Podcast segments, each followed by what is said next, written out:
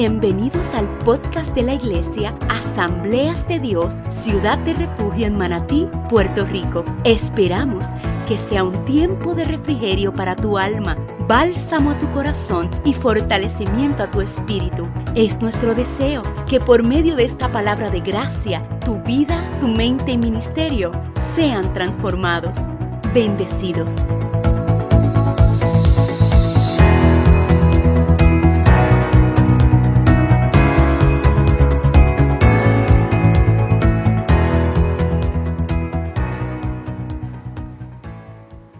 Bendiciones, amado. Eh, un placer para mí estar hoy aquí predicándoles la palabra y estoy sumamente agradecida por esto. Voy rápido al tema y el tema del que vamos a hablar hoy es anclados en la verdad. El texto se encuentra en Efesios 4, del 14 al 16. Yo lo voy a leer en la versión MSG traducida al español. Eh, usted se puede quedar sentado, no, no hay problema. Y dice así, en nombre del Padre, del Hijo y del Espíritu Santo. No hay infancias prolongadas entre nosotros. Por favor, no toleraremos bebés en el bosque, niños pequeños que son presa fácil de los depredadores. Dios quiere que crezcamos, que conozcamos toda la verdad y la digamos con amor, como Cristo en todo. Tomamos nuestro liderazgo de Cristo, quien es la fuente de todo lo que hacemos. Él nos mantiene al día unos con otros. Su mismo aliento y su sangre fluyen a través de nosotros, nutriéndonos para que crezcamos sanos en Dios, robustos en el amor. Dios añade bendición a su palabra. La Biblia está llena desde Génesis hasta Apocalipsis con el elemento de la verdad. Incluso, no sé si sabían, pero la palabra verdad es usada más de 235 veces a lo largo de toda la Biblia. El diccionario define esta palabra como algo cierto, veraz o auténtico. Ahora bien, la palabra, la palabra verdad también es aquello que se puede validar con hechos. O sea, que quien desea comprobar esa verdad, gracias, puede ser verificado puede ser verificada y dará el mismo resultado, que es cierta, que es verídica. La verdad está de acuerdo con lo que es, lo que fue y lo que será. Y es interesante el origen de esta palabra porque viene del latín veritas, que básicamente es una verdad que ya ha sido comprobada. Esto es, como la verdad ya se comprobó, yo estoy segura de que es una verdad, no importando lo que esté pasando. Por eso, esta verdad que yo tengo me hace estar por encima de la realidad en la que yo vivo. Los problemas que enfrento hoy no me pueden detener mi propósito porque ya yo conozco la verdad. Dios me dijo que iba a estar conmigo no importando lo que esté pasando hoy en mi vida. Dios me dijo que iba a cumplir mi misión por encima de lo que hoy pueda estar viendo. Yo puedo estar pasando por el momento más difícil y más duro en mi vida, pero la verdad que yo tengo, la cual es Cristo mismo, me dice, chica, Elévate por encima de cualquier problema que estés pasando, porque eso no detendrá el propósito y lo que ya yo dije para, que, para ti. Por eso Pablo escribe a los romanos en Romanos 8:28, y sabemos que a los que aman a Dios, todas las cosas le ayudan para bien. Esto es, a los que conforme a su propósito son llamados. Él no te está diciendo, que todo va a estar bien todos los días, que todo va a estar bien siempre, sino que no importa lo difícil, lo adverso, lo doloroso, lo amargo y lo poco manejable que sea tu situación, eso siempre va a cooperar para tu bien. Ahora bien, la Trinidad en esencia es la verdad. Dios Padre es conocido como el Dios de verdad y esto lo dice en Isaías 65, 16. El que se bendijera en la tierra, en el Dios de verdad se bendecirá. Y el que jurar en la tierra, por el Dios de verdad jurará.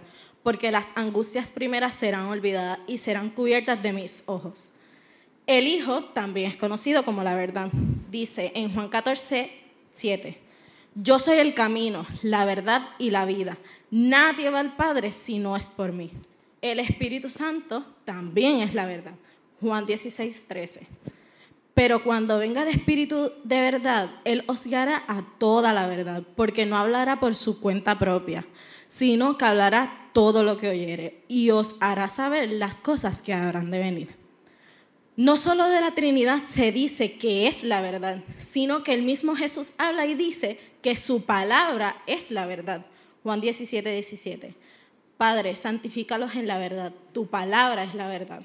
Cabe destacar que la Trinidad se presenta como la verdad. Ellos no están diciendo yo soy una media verdad, yo soy parte de una verdad, ni como alguna verdad.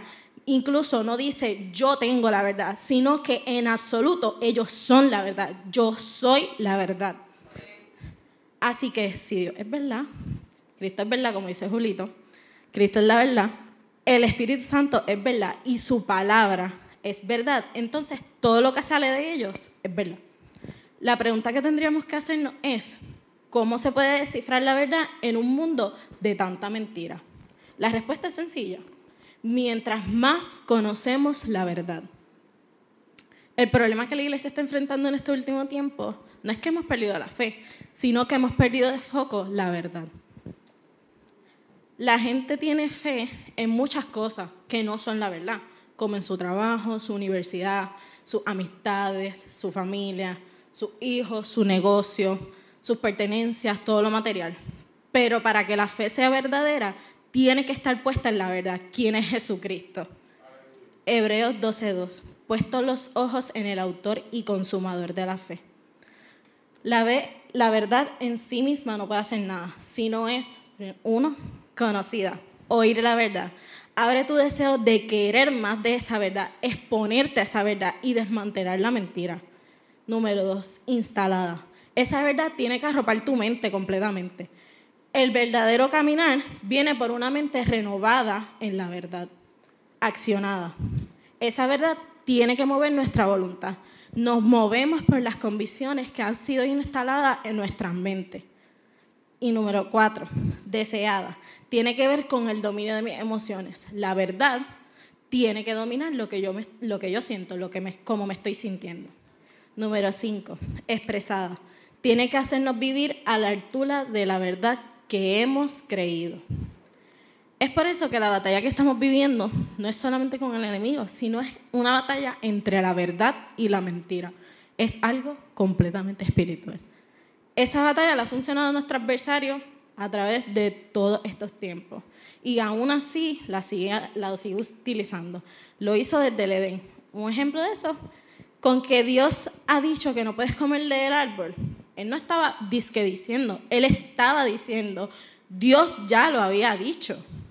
Número dos, la tentación que le hizo a Jesús. Si eres el Hijo de Dios, ¿cómo que si eres? ¿Cómo que si él era? El cielo ya había dicho, este es mi Hijo amado. Jesús, hablando en el libro de Juan 8, con los escribas y fariseos, se muestra como la verdad conoceréis la verdad y esa verdad os hará libre. Cuando Cristo mismo se llama yo soy la verdad, es porque antes de él decirlo, ya él mismo había sido validado por el cielo. Juan 1.14. Y aquel verbo fue hecho carne y habitó entre nosotros y vimos su gloria, gloria como del unigénito del Padre, lleno de gracia y de verdad. La verdad es una dosis letal para aquellos que viven en mentira. La verdad es una dosis letal para aquellos que viven en mentira. No solo nosotros hemos sido salvos en esta verdad, sino que estamos siendo santificados en la verdad. Jesús en su oración de Juan 17 hace unas expresiones que para mí yo considero poderosas. En el verso 8 dice, porque las palabras que me diste las he dado y ellos las recibieron y han conocido verdaderamente que salí de ti y han creído que tú me enviaste. En el verso 15, no ruego que los quites del mundo, sino que los guardes del mal. En el verso 17, santifícalos en tu verdad, tu palabra es verdad en el verso 19, y por ellos yo me santifico a mí mismo, para que ellos también sean santificados en la verdad. La verdad, la verdadera santificación no es tener una unción y un poder para hacer cosas sobrenaturales, sino que cuánta verdad sigo conociendo para que toda la mentira vaya cayendo. Pablo escribiéndole a la iglesia de Éfesos, le, le deja saber que para poder dejar de ser niños y poder madurar, debemos exponernos a la verdad. No se deja de ser niño con la edad, se deja de ser niños cuando conocemos la verdad. Hay gente que lleva muchos años en el Evangelio y siguen siendo fluctuantes. No sé si saben, pero fluctuantes es como mecerse, dejarse llevar por la ola. O sea, hoy estoy profundo y mañana estoy en la orillita. Hoy estoy adentro y mañana estoy afuera. Hoy estoy en la iglesia y mañana estoy en la chuleta.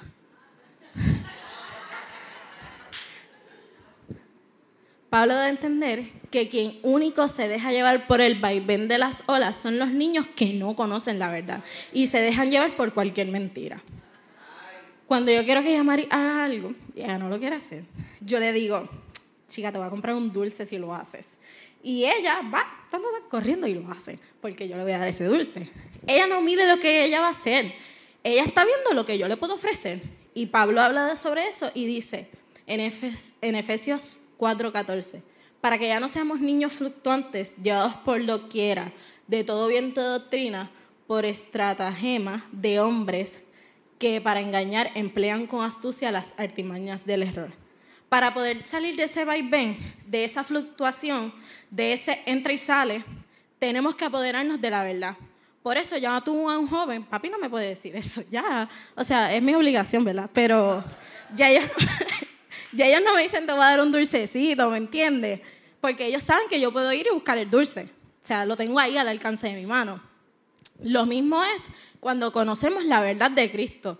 Ya lo otro no nos llama la atención porque tenemos acceso a Él, porque tenemos acceso a la verdad.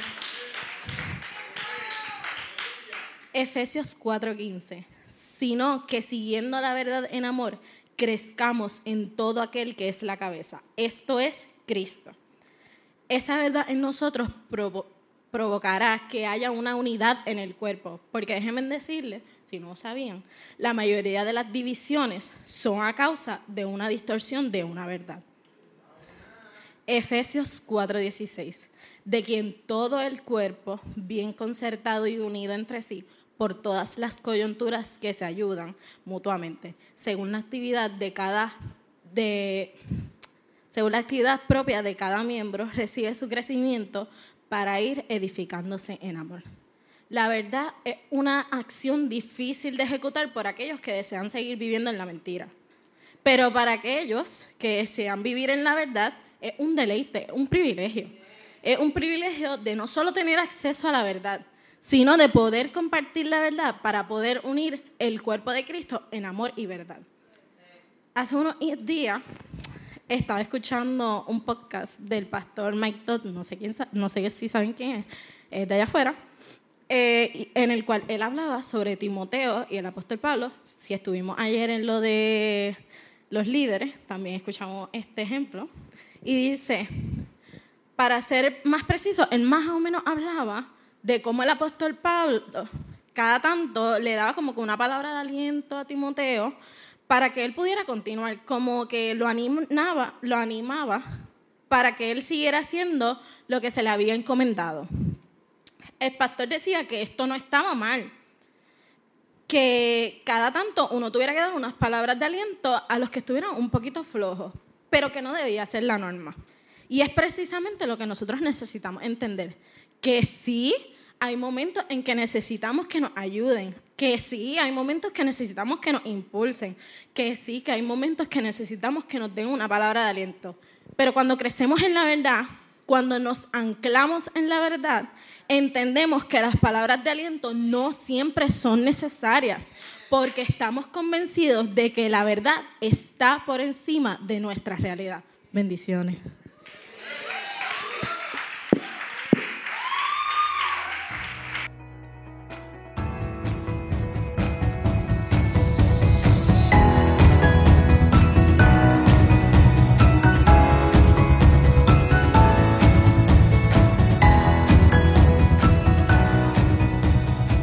Gracias por escucharnos. Te invitamos a que nos sigas en nuestras redes sociales como AD Ciudad de Refugio. O si vives en Puerto Rico, te invitamos a que nos visites miércoles 7 y 30 de la noche y domingos 10 de la mañana. Bendecidos.